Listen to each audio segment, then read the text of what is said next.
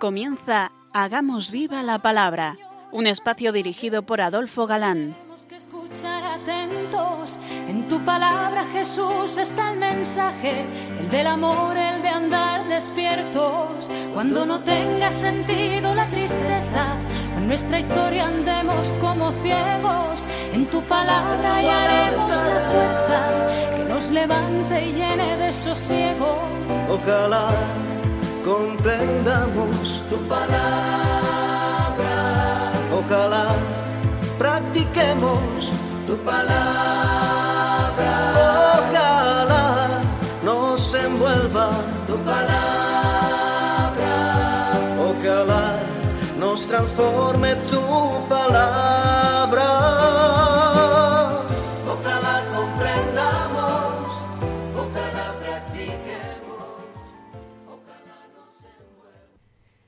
Hola, queridos radio oyentes. Un día más, en esta emisora amiga, nos ponemos en contacto con vosotros a través de las ondas para compartir el gozo de disfrutar la palabra de Dios, buscando en vuestra compañía su vigencia y fuerza para nuestra vida.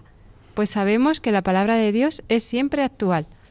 Frente a los micrófonos nos encontramos Marta, Adolfo, y Ana, dispuestos a pasar este rato en vuestra compañía. Bienvenidos a nuestro programa Hagamos viva la palabra. Hola amigos, gracias por escucharnos un día más. Se nos acaba el año y, estamos gozosos de haberlo vivido de cara a Dios, escuchando atentos su palabra de vida. Estamos comentando, como recordaréis, el libro del Deuteronomio, que como decíamos la pasada emisión, en su etimología significa segunda ley. Y comenzamos viendo cómo en esta segunda versión del Decálogo ya había diferencias a favor de una mayor moralidad. Eh, observábamos que el listón sigue ascendiendo. Eh, la historia de salvación, que es nuestro objetivo, se va precisando con un poquito más de nitidez. Y eso que seguimos en el Pentateuco. Eh, resume Moisés lo que todo buen cristiano debe saber que toda la ley se resume en amar a Dios con todo el corazón, con toda el alma y con todas las fuerzas, y amando así a Dios, se ama al prójimo. Veréis que no les dice solamente que teman a Yahvé como todopoderoso, sino que pide al pueblo una entrega amorosa en correspondencia del amor que Dios les mostraba a ellos. No fueron, no, muy fieles a esa sana doctrina los israelitas, y así se explica que cuando aquel legalista, tras una reunión de fariseos, tramando poner a prueba a Jesús, preguntase cuál era el mandamiento mayor, la respuesta de Jesús fue tal y como Moisés lo había anticipado. amarás al Señor tu Dios con todo tu corazón, con toda tu alma y con toda tu mente.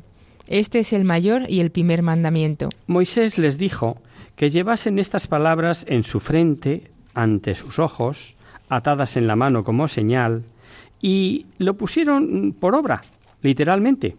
Usaban unas cajitas donde llevaban escritas las palabras, esas cajitas son las que conocemos como filacterias, y sabemos que Jesús echó en cara a los fariseos precisamente la ostentación que hacían de ellas por aparecer como celosos guardadores de la ley.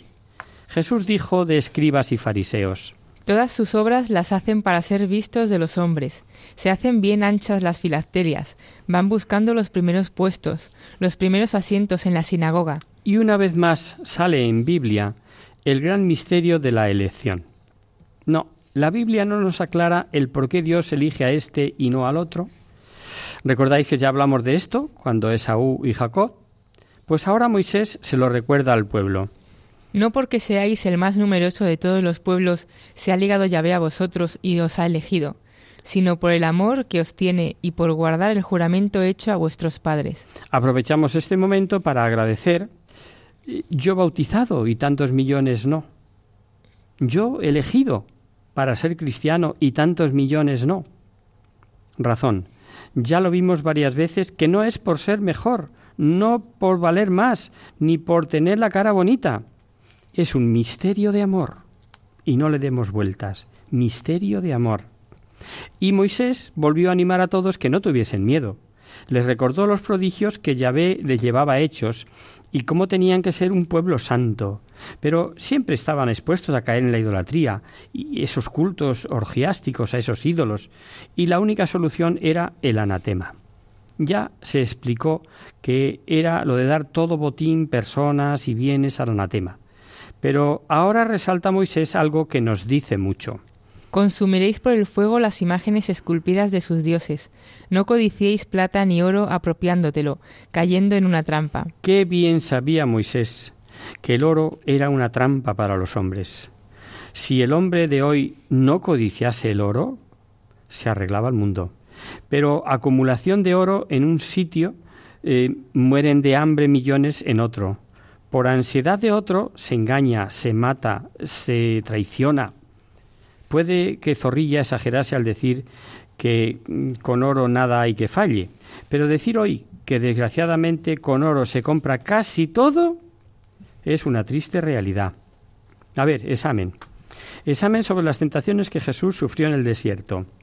Si os preguntamos qué contestó Jesús a Satanás cuando el diablo le dijo, si era el Hijo de Dios, dijese a las piedras que se convirtiesen en panes, seguros que todos contestáis. Está escrito, no solo de pan vive el hombre, sino de toda palabra que sale de la boca de Dios. Pero la pregunta no es esa, la pregunta que os hacemos es, ¿dónde estaba escrito?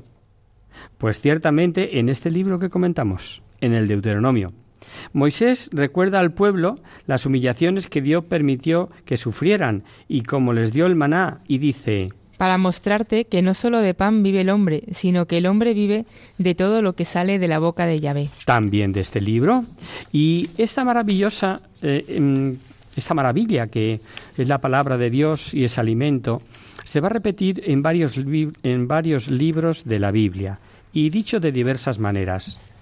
El libro de la sabiduría pone la palabra como alimento superior a los frutos que alimentan al hombre no son las diversas especies de frutos los que alimentan al hombre, sino que es tu palabra la que mantiene a los que creen en ti. Estaremos todos de acuerdo que, como ya se dijo, cuanto más nos acordemos de Dios, es cuanto tenemos alguna necesidad, y pocas veces nos acordamos de que tenemos que guardar su ley, que es la mejor manera de agradecerle cuando salió al encuentro de esa necesidad suplicada.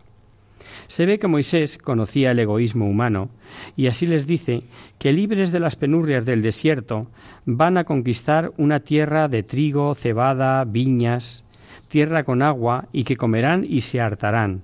Pero les advierte Guárdate bien de olvidarte de Yahvé, tu Dios, dejando de observar sus mandamientos. Interesante la observación con que siguió Moisés. Es que al poseer de todo y multiplicar haciendas, al no tener necesidades, ¿se puede fácilmente caer en el olvido de Dios? ¿Qué os parece? Ojo, que esto nos puede pasar a todos.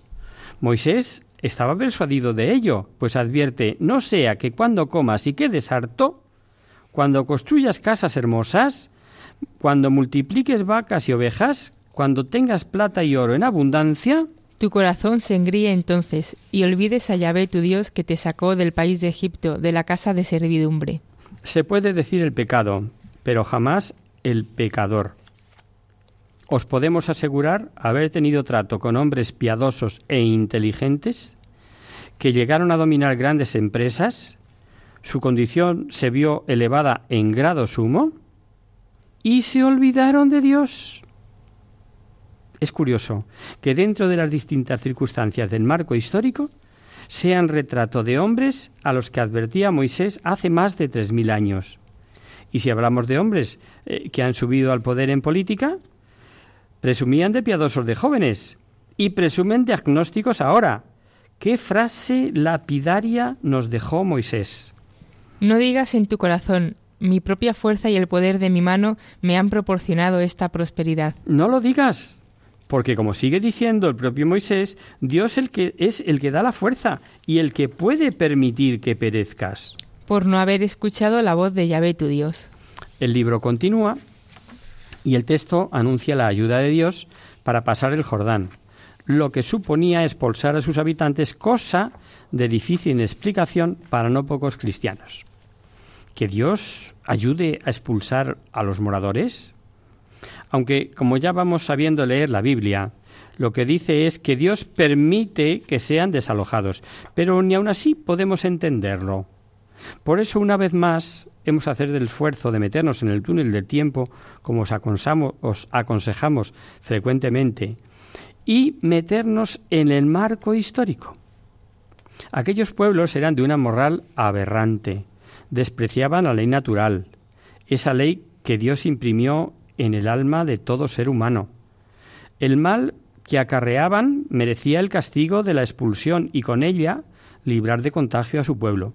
Y como tampoco el pueblo de Dios era fiel cumplidor a los mandamientos de Yahvé, Moisés les advierte que expulsarán a los habitantes de aquella tierra, pero que no será por sus méritos, por los méritos de ellos. No por tus méritos ni por la rectitud de corazón vas a tomar posesión de su país, sino por la perversidad de esas naciones las desaloja Yahvé tu Dios ante ti. El castigo era por la perversidad de aquellos pueblos, aquí se ve. Y no olvida Moisés recordarles que con ello Dios cumple cuanto comprometió a sus padres, a Abraham, Isaac, a Jacob. Dios es el único que jamás falla. El mensaje sigue ascendiendo mucho antes de que predicara Jeremías que la circuncisión como señal de alianza nada significada si no había fidelidad interior, Moisés lo dice al pueblo. Circuncidad, pues, el prepucio de vuestro corazón, y no endurezcáis más vuestra cerviz.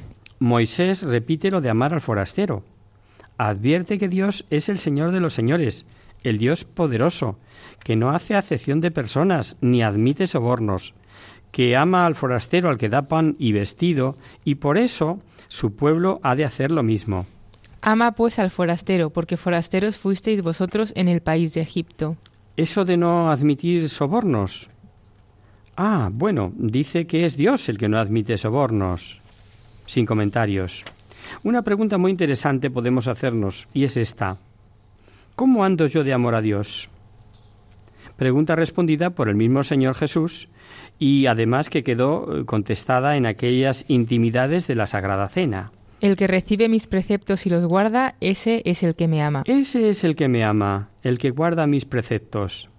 La medida es, por tanto, tan sencilla que todos podemos valorar nuestro amor a Dios. Hazte tú mismo la prueba. Según guardes y trabajes por guardar los mandamientos, así es tu amor a Dios. Pues fijaros cómo Moisés pone igualmente el cumplimiento de los mandamientos en el amor que tengamos a Dios. Vuelve nuevamente a recordar lo que vimos sobre tener siempre presentes sus palabras, repetirlas a los hijos, escribirlas en jambas de puertas y en conclusión les dice, porque si de verdad guardáis todos estos mandamientos, amando a Yahvé vuestro Dios, andando por sus caminos, abrazándolos a Él, veréis que une el cumplimiento de lo que Dios les pide al amor que le tengan a Dios. Pero ojo, Dios respeta siempre la libertad humana. Sí, sí, sabemos y lo hemos repetido mil veces, y las que nos faltará por repetir, porque es una necesidad tener esto presente para comprender muchas cosas de las que nos habla la Biblia. Pero el buen o mal uso de la libertad depende no sólo de eternidad eh, feliz o desgraciada de las almas, sino también el contar o no contar ya con la bendición de Dios. Por lo tanto, contar o no contar con la bendición en tus problemas, en tus necesidades, así Moisés decía al pueblo. Ved que os pongo hoy delante de vosotros bendición y maldición. Bendición y maldición. Era como decirles, ahí tenéis lo que libremente podéis elegir. No era necesario que les dijese más, ¿verdad? Se entendía. Pero para que no hubiera sorpresas en la elección, les matiza. Bendición si obedecéis a los mandamientos de Yahvé vuestro Dios. Maldición si desobedecéis a los mandamientos de Yahvé vuestro Dios. Bueno, el libro sigue con lo que podríamos decir que es el núcleo sustancial.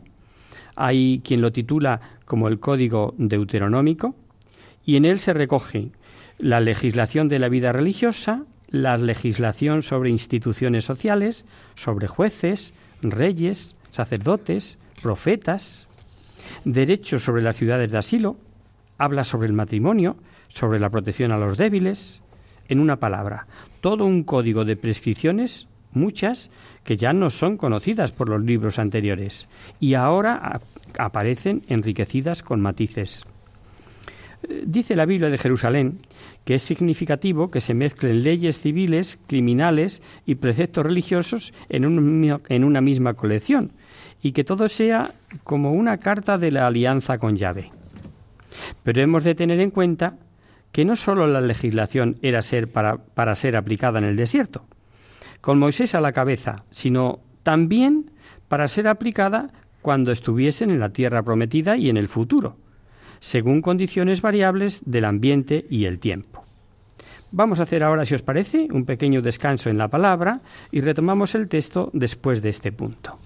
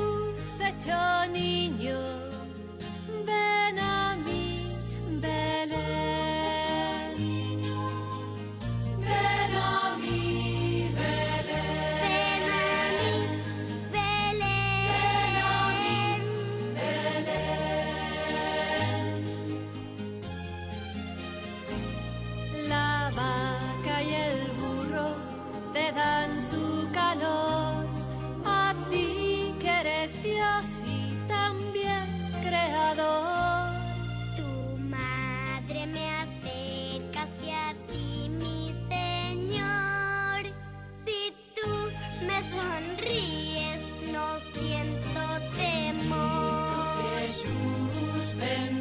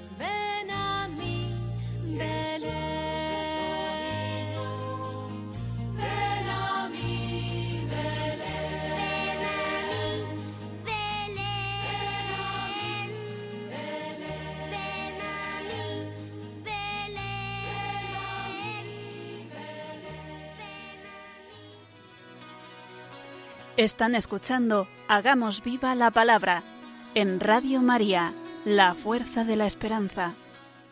Amigos, de nuevo con vosotros tras este breve descanso musical.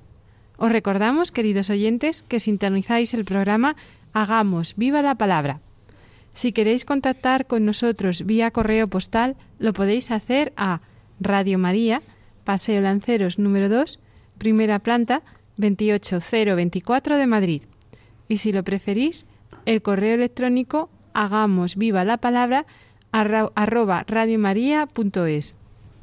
Para los que se acaban de incorporar, decidles que estamos comentando el libro del Deuteronomio.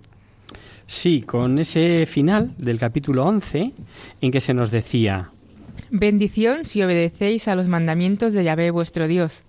Maldición si desobedecéis a los mandamientos de Yahvé vuestro Dios. Y vamos con un nuevo capítulo. Una vez en posesión de la tierra, destruido todo lugar de idolatría, el pueblo debía contar con un solo lugar para dar culto a Yahvé. Solo frecuentaréis el lugar elegido por Yahvé, de entre todas las tribus, para poner allí la morada de su nombre. Allí debía de estar el arca de la alianza. Era como saber que allí estaba Yahvé. Ya hablaremos de su influencia, de, de sus estancias en diversos lugares hasta llegar a Jerusalén, etcétera, etcétera. Esta medida era sumamente prudente porque, humanos todos, siempre había problemas entre tribus. El culto unificado aglutinaba, ayudaba a unir las tribus, manteniendo una conciencia religiosa y nacional.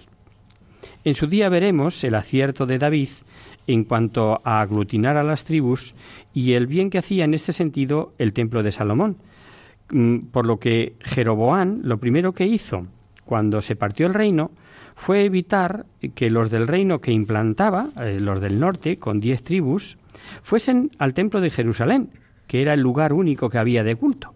Y por su cuenta erigió dos santuarios en, en su zona, en la zona norte, uno en Betel y otro en Dan. Puso un becerro en cada uno de los santuarios y les dijo, Basta ya de subir a Jerusalén. Este es tu Dios, Israel, el que te hizo subir de la tierra de Egipto. Al tener la Biblia a la vista, no es de extrañar que salga cada dos por tres el misterio de la fe, ese don que el Espíritu Santo nos regala, que ofrece a unos a una hora y a otros a otra, y que puede ser aceptado o rechazado. Jesús nos advirtió de algo que, que merece tenerse en cuenta, referido sin duda al final de los tiempos, pero en cierta medida posible en todo tiempo, y que es así está avalado por la historia. Decía Jesús. Se levantarán falsos mesías y falsos profetas, y harán señales y prodigios para inducir a error, si, si, fuese posible, aún a los elegidos. Aún a los elegidos. Y como el peligro de apostasía siempre ha existido, Moisés prevenía a su pueblo para que no fuesen arrastrados por falsos profetas o soñadores, capaces de seducir con señales o prodigios y así cayesen en cultos abominables da por hecho que sean capaces de señales y prodigios cumplidos y por eso les dice No escuchéis las palabras de ese profeta o de ese vidente en sueños. Pero si Dios, que todo lo puede, permite que sean capaces de realizar tales prodigios, ¿no os parece algo extraño? Y Moisés nos revela cómo el Señor primero aprovecha el mal que hace el hombre con su libertad así el que puede mm, producir el falso profeta para sacar un bien inmenso, y segundo, que el alma que escuche a Moisés robustecerá su fe meritoriamente. Todo esto en un solo consejo de Moisés, pues les aclara la razón que Dios tiene para permitirlo. Es que Yahvé vuestro Dios os pone a prueba para saber si verdaderamente amáis a Yahvé con todo vuestro corazón y con toda vuestra alma. Y entonces, ¿es que Dios sin la prueba no sabe si le amas o no y hasta, y hasta qué punto? Claro que sí. Luego la prueba es para ti, para que tú sepas hasta dónde le amas. Y esto vale para toda prueba que Dios permita. Tomemos nota. Ya vimos que una práctica religiosa de los cananeos y de otros pueblos era el de ofrecer a sus hijos primogénitos a los ídolos. Y aunque parezca mentira, que tales atrocidades se hiciesen como algo propio de culto religioso, esto también llegó a contaminar al pueblo hebreo de tal manera que veremos en el libro de los reyes que propios reyes de Judá, como Manasés y Acaz, sacrificaron a sus hijos en honor a los ídolos. Moisés les previene también contra tal atrocidad y les dice que se guarden de buscar esos dioses falsos para los que se cometen abominaciones en su honor. Llegan incluso a quemar a sus hijos e hijas en honor a sus dioses. Del año sabático ya hablamos en el libro de los números, recordaréis, pues el Deuteronomio vuelve a ello y matiza, y lo llama remisión, porque además del descanso de la tierra, todo acreedor que poseyere una prenda personal hará remisión, o sea, se condonará lo prestado. Promete a cambio la bendición de Yahvé y da una razón. Para que no haya entre ti pobres, porque Yahvé te bendecirá. Por supuesto que esta prescripción podría ser tenida en cuenta por quienes tenían posibilidades para prestar al necesitado y ser duros a la hora de prestar si estaba ya cerca del año sabático, o sea, de la llamada restauración, puesto que suponía renunciar a lo prestado. Y hay un versículo digno de meditarse. Ante la posibilidad de prestar con el riesgo de que llegue la restauración y no recuperarlo, y por eso no atender a la necesidad del hermano, califica Moisés tal posición como nacida de perversos pensamientos, de los que debe cuidar no pensar que llega pronto el séptimo año, el año de la remisión. Para mirar con malos ojos a tu hermano pobre y no darle nada. Él apelaría a Yahvé contra ti y te cargarías con un pecado. Sí, hombre, sí. No atender a las necesidades de otros es un pecado, y grave, ¿eh? y hay que atenderlas, sean o no a fondo perdido. Y ante la necesidad de un, de un hermano, dar sin hacer cuentas, sin que se nos vaya la vista tras lo que damos, sin que se entristezca el corazón por lo que perdemos. Y lo más interesante, después de haber vencido y haber dado, sentirás dicha. Porque aquí sí que es una lo tenemos clarísimo. La palabra de Jesús no puede fallar y Jesús dijo: Hay más dicha en dar que en recibir. Hay más dicha en dar que recibir. ¿Que no te lo crees? prueba. Leyes que nos parecen verdaderas barbaridades, pero que imperaban en todo pueblo de aquel entonces. Un pobre podía entregarse por, su pobreza a otro como esclavo. Y Moisés sigue con prescripciones que van elevando, que van en dirección a ser misericordiosos unos con otros. No puede cortar de pronto tales usos vistos por todos como normales, pues no valdría de nada, no conseguirían nada pero va espiritualizando y dicta Si tu hermano hebreo, hombre o mujer, se vende a ti, te servirá durante seis años. Al séptimo le dejarás libre. Libre sí, pero ¿solo eso? ¿Que salga y tenga que entregarse a venderse a otro? ¿Vale la pena escuchar lo que sigue? No le mandarás con las manos vacías. Le harás algún presente de tu ganado, de tu era, de tu lagar, y para que no olvide que cuanto, dice, cuanto tiene el que da se lo debe a Dios, le dice Moisés que con estos presentes serán con arreglo a lo que él ha recibido como bendición de Dios. Ahí queda eso. Vamos, que no se cumple con darle una ovejita, cuatro espigas y un racimo. Símil de lo que nosotros tantas veces hacemos, cuando demos a la iglesia o al necesitado.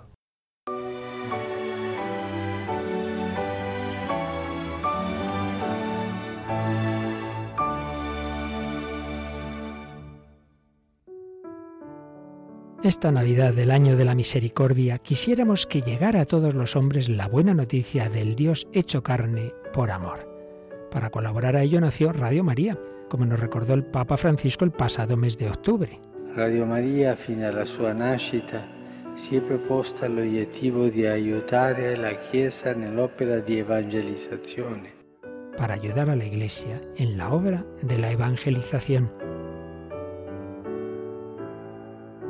En esta campaña de Navidad queremos agradecer de corazón vuestras oraciones, la entrega de nuestros voluntarios y la generosidad de cuantos estáis aportando vuestro donativo, domiciliación bancaria, donaciones en especie y un largo, etcétera. Tú también puedes colaborar llamando al 902 500 518 o entrando en nuestra página web www.radiomaria.es. Así, con tu aportación, podremos seguir ayudando a la Iglesia a extender la buena noticia que hace posible decir con pleno sentido, feliz tiempo de Navidad y Año Nuevo.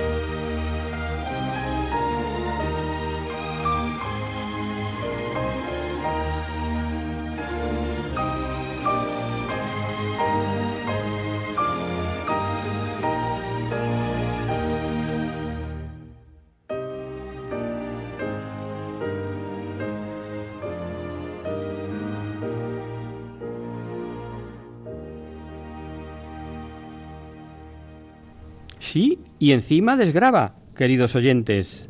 Cualquier ayuda que prestemos en esta campaña de Navidad a Radio María, que es darlo a nuestros hermanos, también tiene ese pequeño aliciente.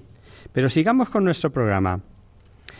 Porque en última instancia es que es justicia que el esclavo o el que estuvo trabajando para ti durante seis años, el que reciba parte del fruto de su trabajo, era justo.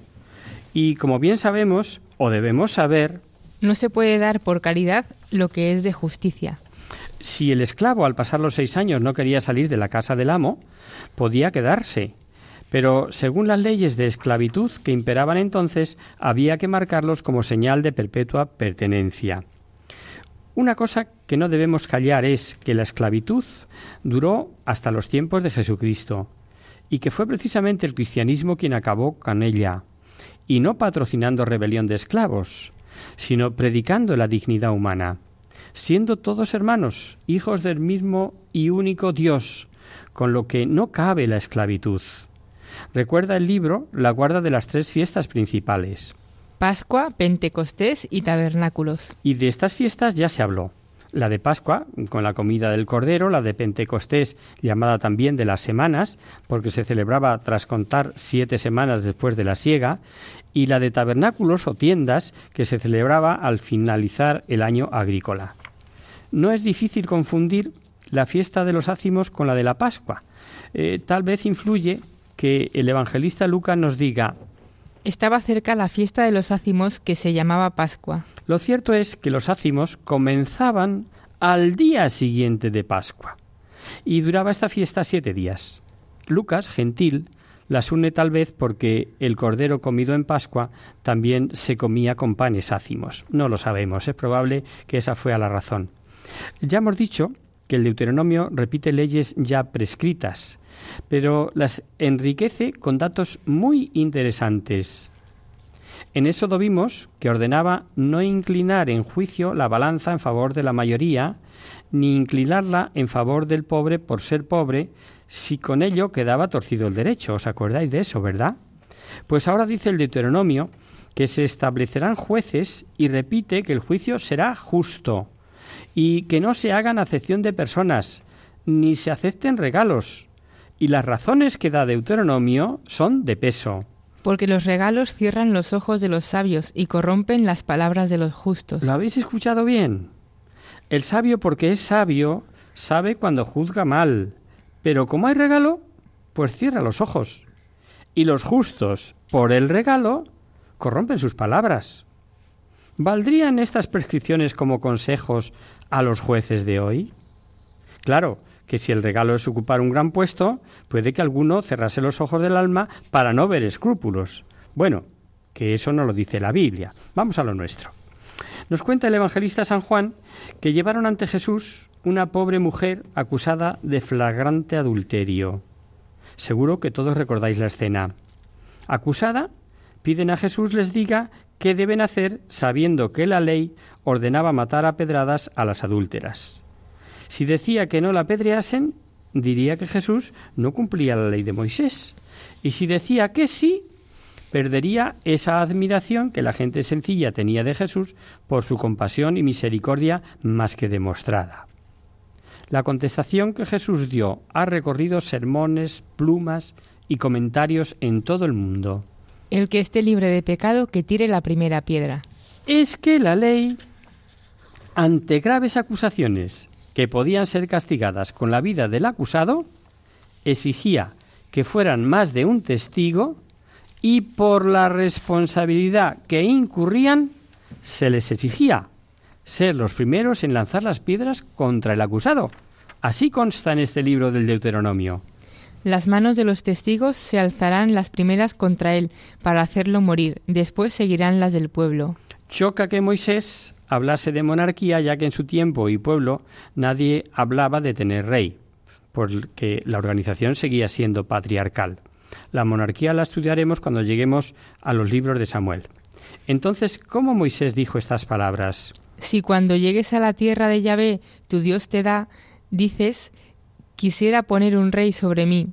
Deberás poner un rey elegido por Yahvé y a uno de entre tus hermanos. Y a uno de tus hermanos. Es posible, dicen algunos exegetas, que tengamos un texto escrito en fecha posterior que ha ido a parar al Deuteronomio. Ya os recordaréis del principio de nuestro curso, cuando hablábamos de las fuentes de, de, la escritura, de las fuentes del Deuteronomio.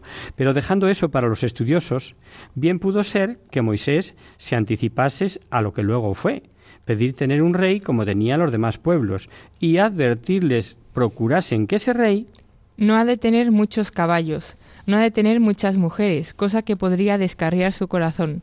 Tampoco deberá tener mucha plata ni oro. Cuando estudiemos la historia del reino veréis que Salomón queda retratado en esto que acaba de decir Moisés, eh, lo de no debe tener un rey, porque veremos que Salomón tal vez por el afán de medirse en su boato exterior con las grandes cortes orientales de entonces y desoyendo a Yahvé, aparte de tener muchos caballos, mucho oro y muchas mujeres, al final de sus días, por ellas, por ellas precisamente, se descarrió su corazón, se apartó de Yahvé. Pero de eso hablaremos en su día.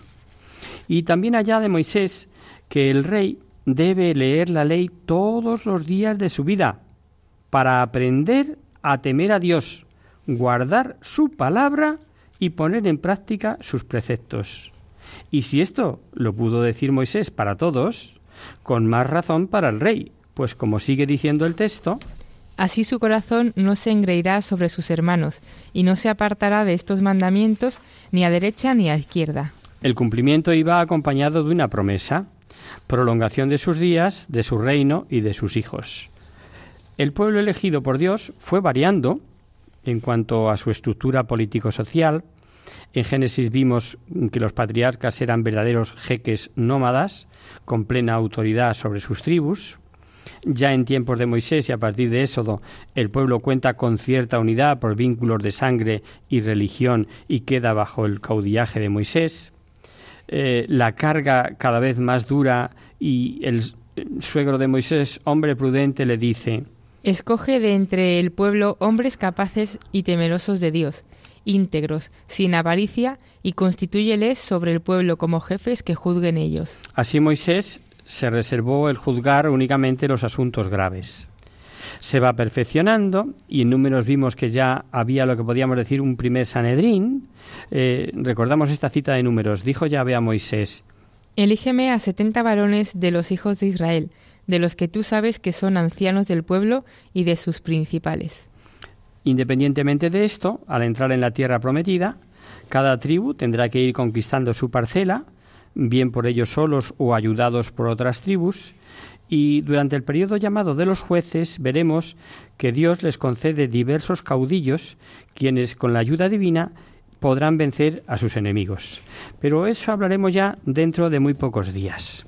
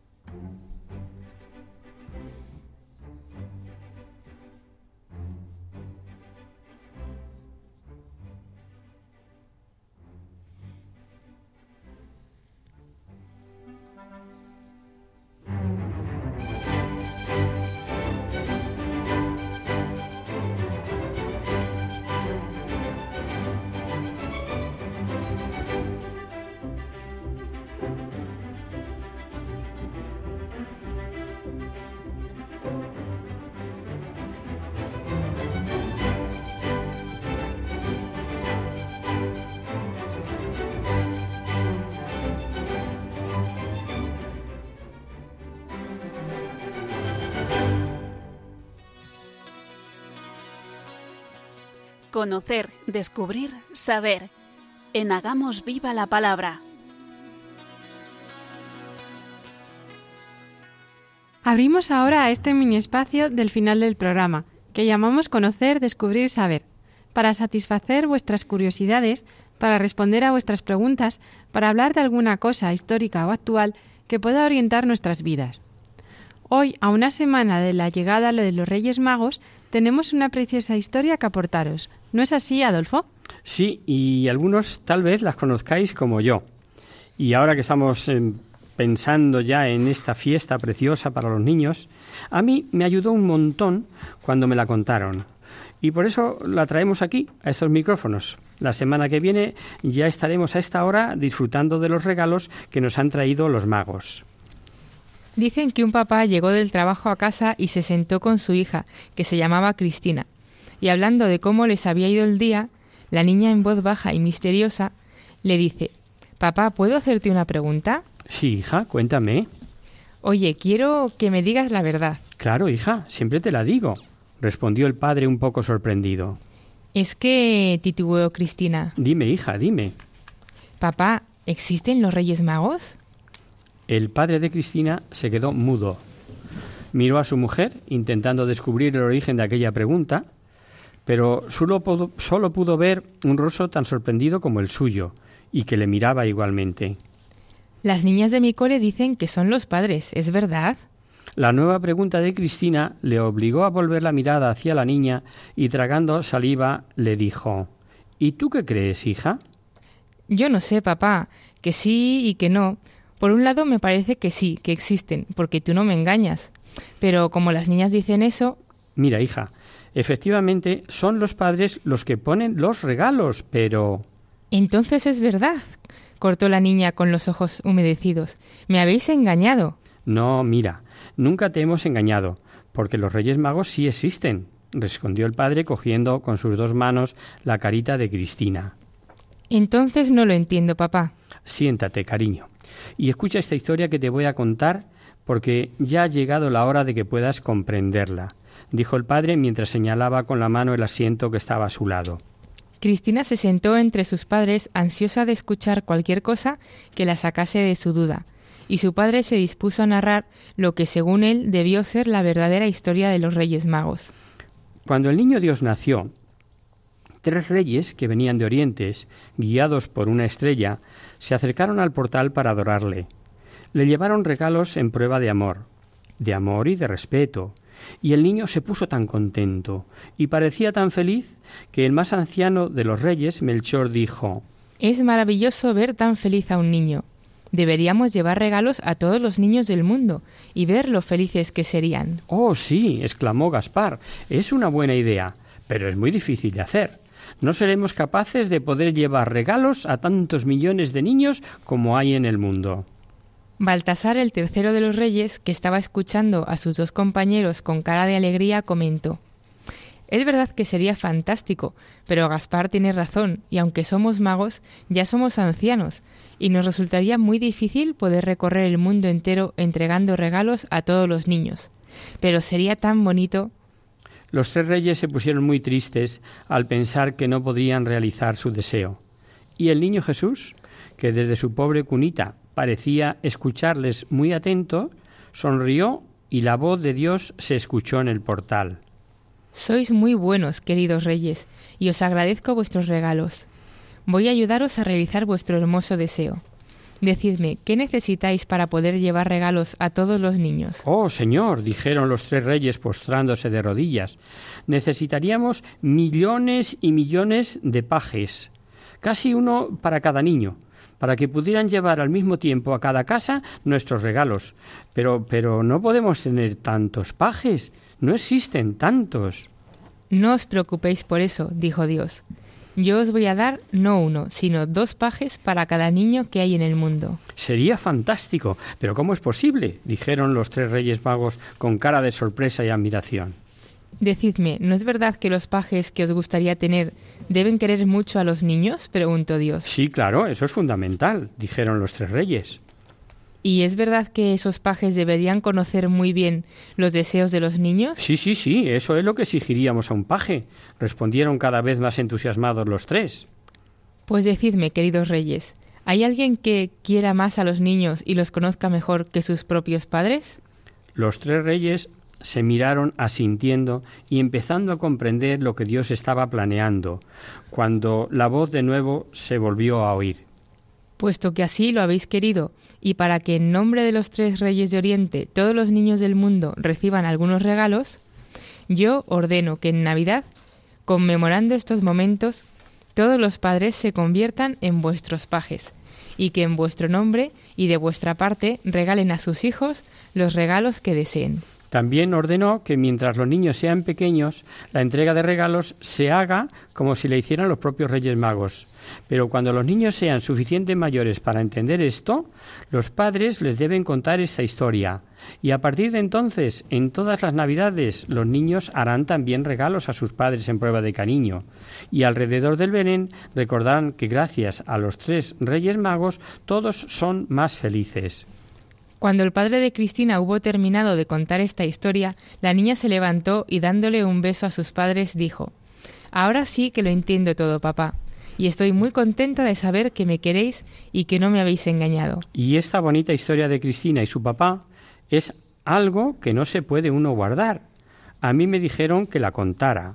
Por eso hoy os las hemos contado a todos, queridos papás y queridos niños. Y hasta aquí, queridos amigos, el programa de hoy. Os dejamos con nuestra sintonía y os recordamos que si queréis dirigiros al programa para cualquier duda, aclaración o sugerencia, participando en el espacio de conocer, descubrir, saber, estamos a vuestra total disposición y encantados de atenderos en la siguiente dirección. Radio María, Paseo Lanceros número 2, primera planta, 28024 de Madrid. O bien, si lo preferís, al correo electrónico hagamos viva la palabra arroba. El próximo miércoles, como sabéis, está el programa del Padre Jesús Silva que alterna con nosotros. Tus palabras, Señor, son espíritu y vida. Por tanto, nosotros nos encontraremos de nuevo dentro de 15 días, si Dios quiere. Con un programa en el que seguiremos descubriendo nuevos aspectos de la ley en el libro del Deuteronomio o Segunda Ley, con los acontecimientos vividos por los israelitas en el desierto camino de la tierra prometida. Hasta el próximo día, amigos. Hasta el próximo día. Hasta dentro de 15 días.